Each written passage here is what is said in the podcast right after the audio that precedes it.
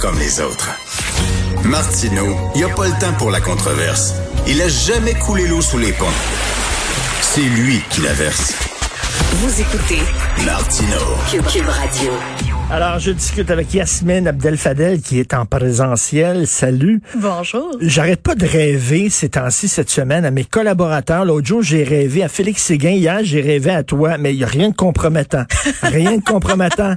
Tout honneur, là. Tant que tu me dis que c'est pas un cauchemar. Non, non, on était à Londres. J'étais à Londres dans un musée, puis t'étais là.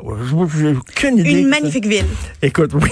Bref, tu veux nous parler de la vaccination, Yasmine? Ben oui, hier, excellente nouvelle euh, de la part du ministre Dubé, du docteur Arruda et de Daniel Paré, qui est le, le responsable de toute cette campagne de vaccination.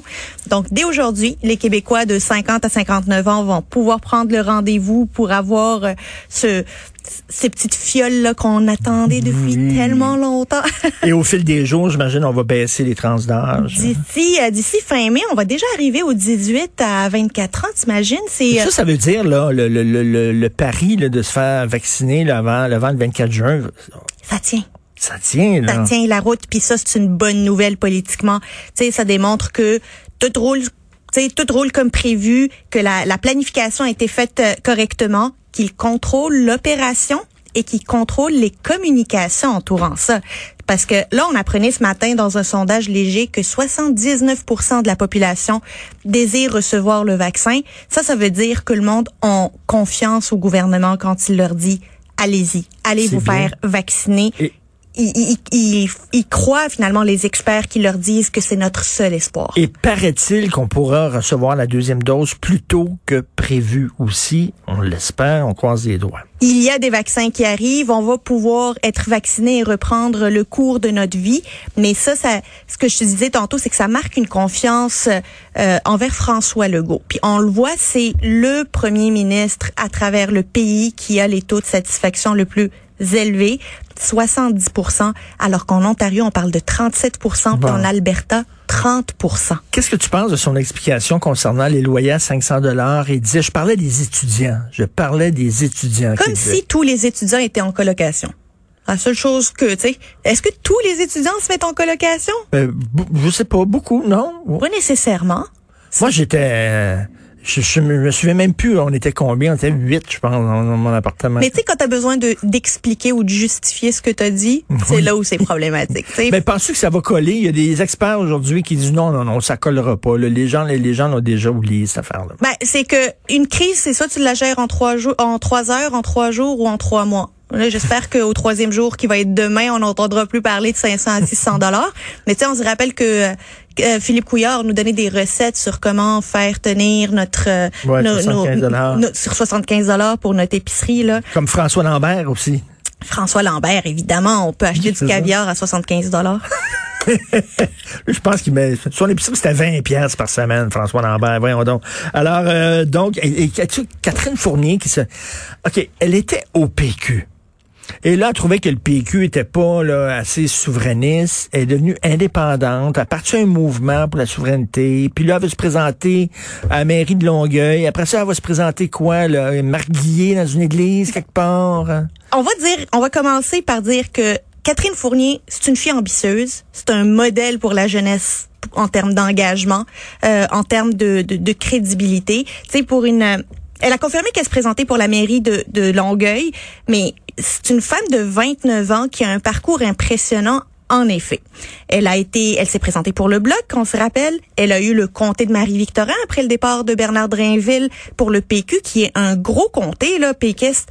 Euh, elle, elle, a- elle avait 24 ans quand elle a été élue à l'Assemblée nationale. Là, elle était très, très jeune. Puis elle a eu le courage de quitter le PQ et de vivre l'expérience de l'Assemblée nationale comme députée indépendante. Puis elle s'est quand même faite euh, remarquer comme députée indépendante. Mais elle veut être une euh, politicienne professionnelle. là. Genre, là, là, je vais essayer à la mairie de, de Longueuil, puis si ça fonctionne pas, ça va être quoi? Là, à un moment donné, elle peut avoir une autre job qu'en politique. Là, Ben, aussi, c'est là où je me dis, Longueuil, là, c'est pas un village.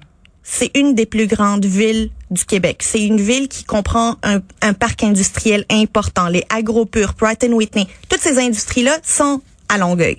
Puis là, je veux pas, je veux pas dire que c'est parce qu'elle est jeune qu'elle est pas compétente ou qu'elle a, mais On peut-tu se dire que le plus qu'elle a géré, l'expérience de gestion qu'elle a eue, c'est son bureau de comté puis deux attachés politiques? Puis là, tu passes de un bureau de comté, deux attachés politiques à la STL, euh, la ville de Longueuil, siéger sur la CMM. Euh, c'est comme pas comparable. Les là. serres des boisés de Longueuil? Les serres des boisés de Longueuil, on a pu parler.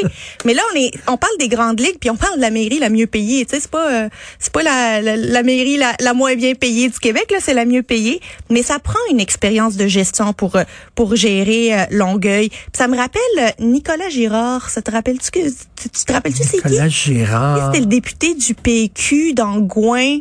Euh, qui était super bon en période de questions sur les questions de garderie. Oui. Quand il a perdu devant Françoise David, euh, il, il, a été nommé à l'AMT. Mais lui aussi, c'était juste son bureau de comté qu'il avait géré avant. Là. On, tu peux pas juste... Euh, ça tombe pas du ciel des capacités de gestion. Là. Je sais que c'est le dernier mot appartient à la population, puis c'est la population qui va déterminer si Catherine Fournier a les compétences pour gérer leur ville. Mais encore là, c'est pas un village, c'est une force économique Longueuil. Ben oui.